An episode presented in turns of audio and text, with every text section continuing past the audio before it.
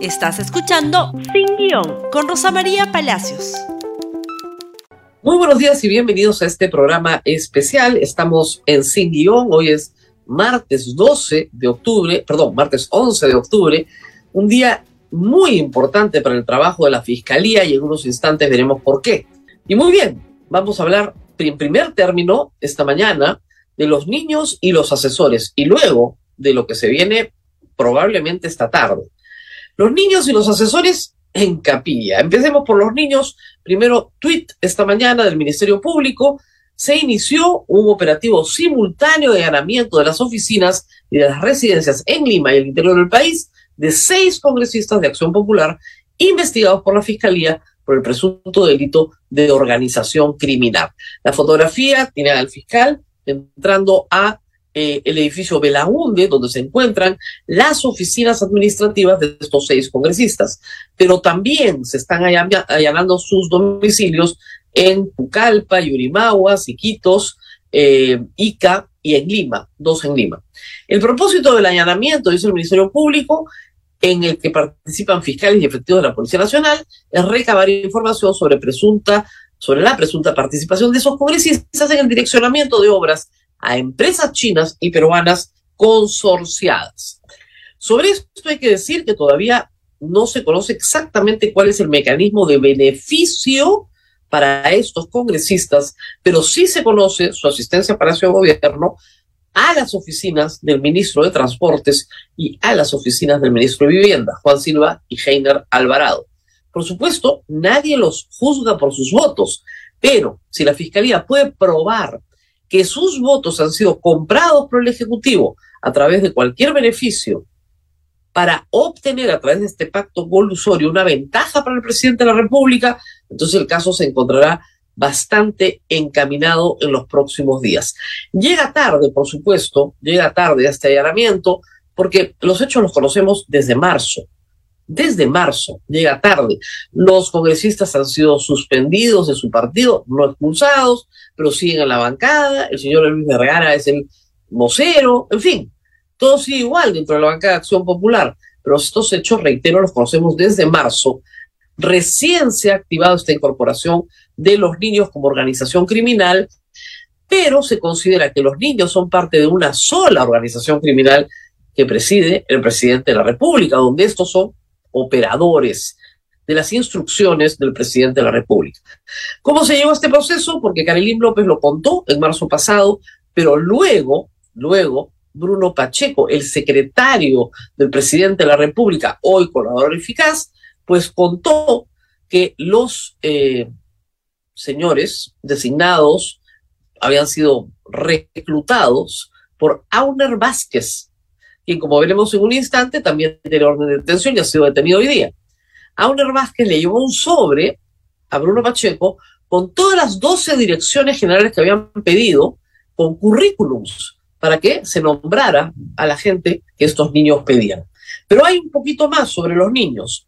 Eh, pero antes de ir a eso, vamos al tuit de Pedro Castillo, por favor. Ah, no, perdón. La lista de los detenidos, porque estos son los asesores. Es decir, el gabinete en la sombra, parte de él. Segundo Alejandro Sánchez Sánchez es el dueño de la casa Zarratea.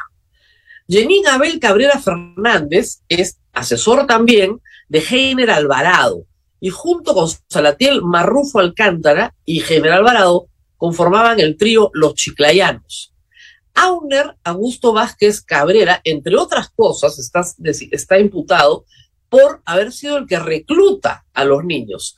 Viverto, venerando Castillo León, es parte del grupo de los Vivertos, el Gabinete en la Sombra, asesor del presidente de la República, y Eder Vitón Burga también. Beder, que es ahora funcionario del Ministerio de la Mujer, también ha tenido el domicilio allanado esta mañana. Entonces tenemos un grupo de allanados congresistas y un grupo de detenidos o con orden de detención que están corriendo curso hoy día. Vamos a tener los resultados al final de la mañana para saber si detuvieron a todos o no, y a quienes sí y a quienes no. Pero esos dos procesos están corriendo paralelos. En simultáneo, por favor, el tuit del presidente de la República que merece una aclaración. La fiscalía ha ingresado a la casa de mi hermano. Mi madre se encuentra ahí. Ese acto abusivo ha afectado su salud. Responsabilizo a la fiscal de la Nación por la salud de mi señora madre. De acuerdo a información que me ha proporcionado una fuente de la fiscalía, la madre del presidente de la República, según refiere su hermana, ha sido operada de apendicitis hace unos días y está en su casa restableciéndose de una operación que a una persona mayor siempre le importa algún nivel de complejidad. Nada tiene que ver su salud actual con el operativo de la fiscalía. El presidente nuevamente ha mentido. No dice ahí, en ninguna parte, que el no dice ahí que su madre ya tiene, ¿no es cierto?, una operación y que está en un postoperatorio de apendicitis en tu casa. Dice que el acto abusivo ha afectado su salud. Eso es falso. De repente se empeoró, pero ya estaba en un postoperatorio. Y no puede responsabilizar a la fiscal de la nación por la salud de su madre, puede decir lo que quiera, por supuesto, porque la responsabilidad por la salud de la madre la tienen los actos del presidente, si no, la fiscal de la nación no hubiera allanado el domicilio de la hermana del presidente. Así de claro. La victimización tiene sus límites, sobre todo cuando no se dice toda la verdad.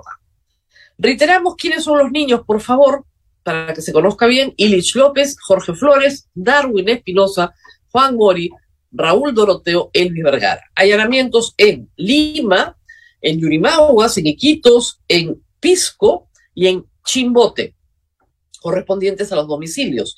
Hay que decir que son domicilios bastante modestos en su mayoría, pero algunos con unas mejoras eh, recientes, ¿no? Que se están, están en construcción, algunos de ellos, como la casa del señor Elvis Vergara, me parece que está en plena construcción. Pero sí hay que tener cuidado con las imágenes. La policía tiene que grabarlo todo porque es parte de su trabajo, pero no tenemos por qué violar la intimidad de las personas. En la mañana veía la exhibición del cuarto de lo que era aparentemente una señorita, tal vez menor de edad, que no tenía por qué ser exhibido en medios de, de, comunicación, porque el derecho a la intimidad no se suspende en un allanamiento. Ojo, se va a buscar pruebas, no a mostrar cómo viven las personas que son allanadas. Así que cuidado la policía con eso. Hay una claqueta de una declaración del doctor César Nakazaki ayer en RPP que es muy pertinente. Dentro de las varias redes de negocios ilícitos que generaron los casos Arratea, una es el hecho de haber negociado con algunos congresistas para defenderlo. No son seis, son doce aproximadamente. Es más que Acción Popular. El problema es que Bruno Pacheco no recuerda todos los nombres, pero no son seis, son doce. Y eso explica algunas votaciones en el Congreso. Eso es lo último que dijo ayer el doctor César Nakazaki sobre este caso. Reiterando, entonces, allanamientos en búsqueda de pruebas en los domicilios de los niños, en el domicilio, me parece que de del Camacho también, y de la hermana del presidente de la República. Y orden de detención preliminar contra seis imputados. Tienen la posibilidad de colaborar con la justicia, tienen la posibilidad de dar un testimonio, de ofrecer todo lo que saben sobre los hechos que se imputan y salir en libertad o que la fiscal asuma que concluye la investigación preliminar e inmediatamente pasa a la etapa preparatoria y solicita para ellos, igual que con la hermana eh, de la señora primera dama, hija putativa del presidente, solicita para ellos una prisión preliminar que tiene un plazo tope de 36 meses. Esas seis personas tienen que tomar una decisión sobre lo que quieren en su futuro inmediato. Y los congresistas, por supuesto, también también, porque contra ellos y contra los ministros, Heiner Alvarado y Juan Silva, la Fiscalía tiene que presentar, muy pronto lo hará, y después explicaremos por qué, las acusaciones constitucionales. Y estas acusaciones constitucionales tienen que verse en el Congreso. Y el Pleno, finalmente, es el que emite una resolución acusatoria que se deriva a la fiscal de la Nación y ella, la fiscal de la Nación, acusa ante la Corte Suprema. ¿A quiénes? A los ministros y a los congresistas, porque están incluidos en el artículo 99 de la Constitución. Muy bien, y como todos ustedes saben ya a estas alturas, la denuncia contra el presidente de la República es inminente. En las próximas horas la señora fiscal de la Nación debe presentar al Congreso de la República una denuncia que concluye la etapa de investigación preliminar. La señora fiscal de la Nación no puede ir más allá de la etapa de investigación preliminar. ¿Por qué? Porque así lo dispone una resolución judicial que le permitió investigar al presidente de la República.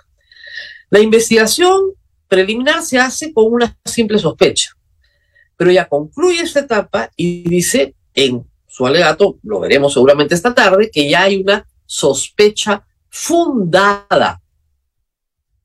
Y dado que el artículo 117 de la Constitución no le permite continuar, es el Congreso de la República el que tiene que continuar. ¿Haciendo qué? Lo hemos explicado ayer, lo volvemos a explicar hoy día. Haciendo una interpretación del artículo 117 de la Constitución y su abrogación por la adopción en el año 2004 de la Convención contra la Corrupción de Naciones Unidas, instrumento que tiene rango de Tratado de Derechos Humanos adoptado en 2004 por el Congreso del Perú. En esa convención, en el artículo 30 de esa convención, se establece que ningún país podrá adoptar, ¿no cierto?, medidas que impidan el juzgamiento de ningún funcionario público por los delitos previstos en la convención, que son los delitos por los cuales se está investigando al presidente Pedro Castillo. ¿Qué va a hacer por el, Congreso con eso? Esta es otra historia.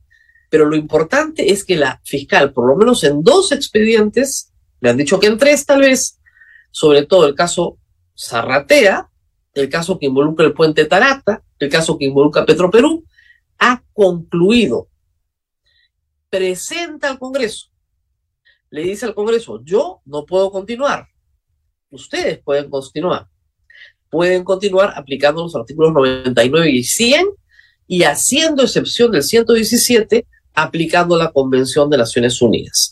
Esta, por supuesto, es una explicación, un camino que va a tener controversia, pero vamos también a otro punto que es bien importante. Ayer, por favor, si me ayudan con la noticia, la fiscal de la Nación fue acusada por tercera vez. Bermejo y sus abogados presentan en los mismos días dos denuncias contra la fiscal de la Nación. A estas alturas está denunciada ante la Junta Nacional de Justicia, ante el Congreso de la República con una acusación constitucional y ante el Poder Judicial. Siguiente, por favor, si me ayudan. Acá hay un tuit del doctor Nakazaki, ¿no es cierto? Que responde esto abogados de Bermejo se reunieron siete veces con Pedro Castillo antes de denunciar al fiscal de la Nación.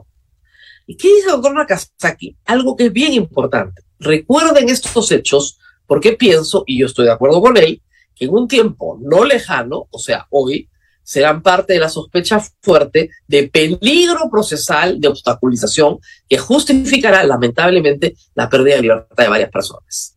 Es decir, la estrategia de defensa de Bermejo, los abogados que han asesorado al presidente, es una estrategia que para la fiscalía será peligro procesal, obstaculización de la justicia, utilización del poder no en legítima defensa, sino en defensa, ¿no es cierto?, mediante el ataque personal a la persona que te investiga.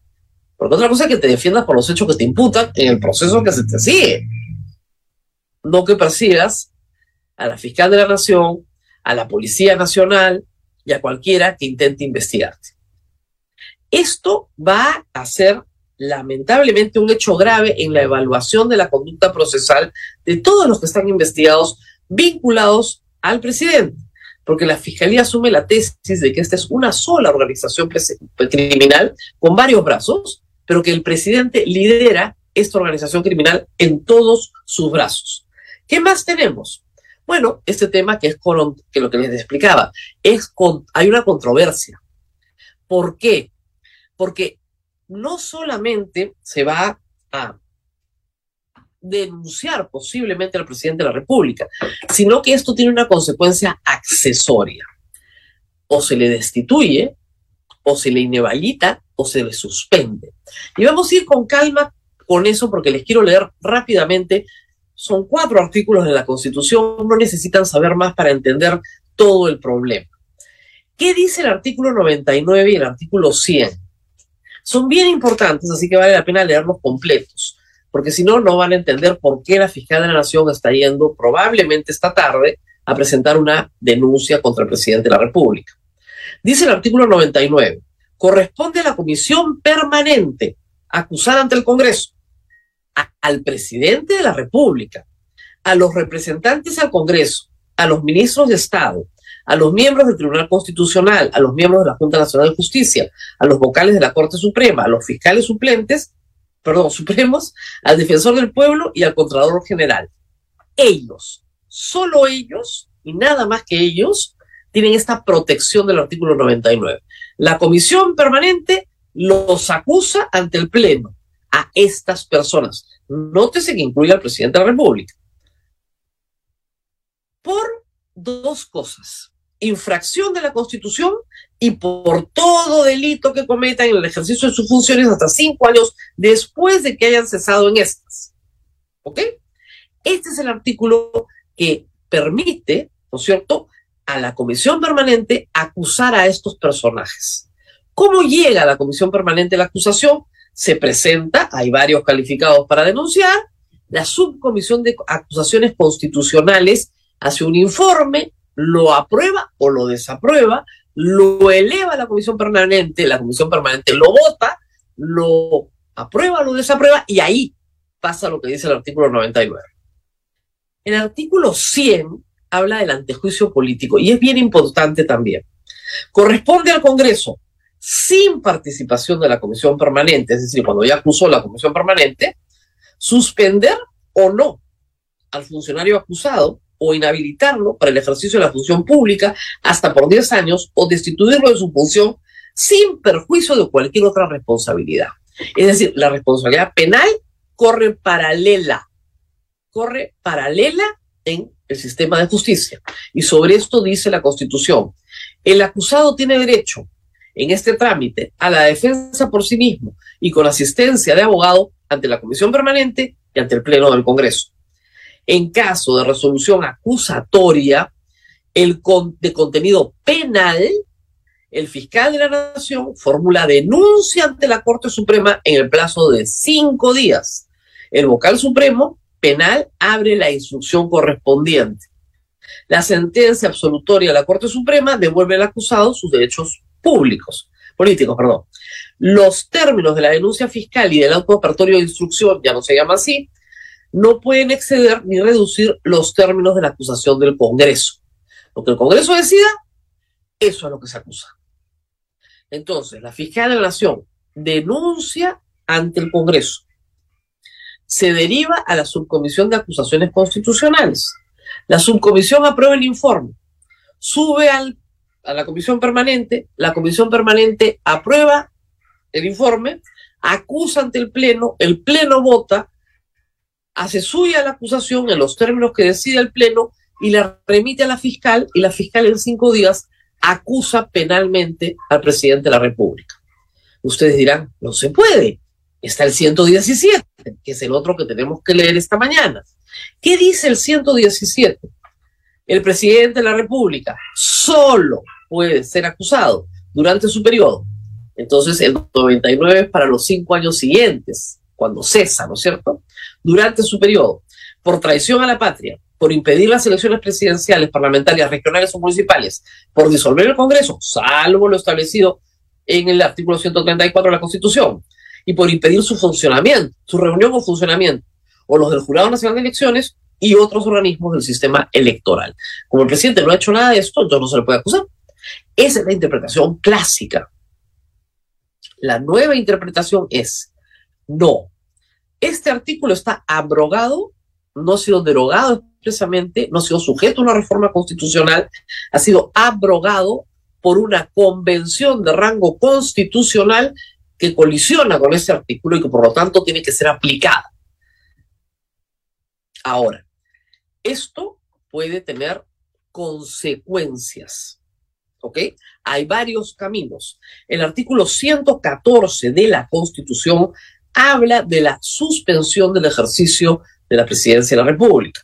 Y dice en su inciso 1, se suspende el ejercicio de la presidencia de la República por incapacidad temporal declarada por el Congreso, incapacidad temporal, o sea, lo tienen que operar al presidente, ya, se suspende. Pero el inciso 2 es el que nos interesa. El ejercicio de la presidencia de la República se suspende por hallarse este sometido a proceso judicial, conforme al artículo 117 de la Constitución.